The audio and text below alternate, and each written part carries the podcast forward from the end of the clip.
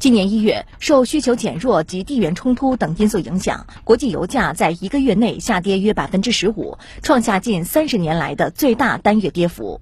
油价暴跌，促使欧佩克计划将原定于三月举行的会议提前到二月召开，让各成员国紧急商讨应对之策。瑞银集团的分析认为，尽管目前中东紧张局势有可能使国际油价出现大的风险溢价，但是2020年上半年布伦特原油期货价格要维持在每桶七十美元上方是比较困难的。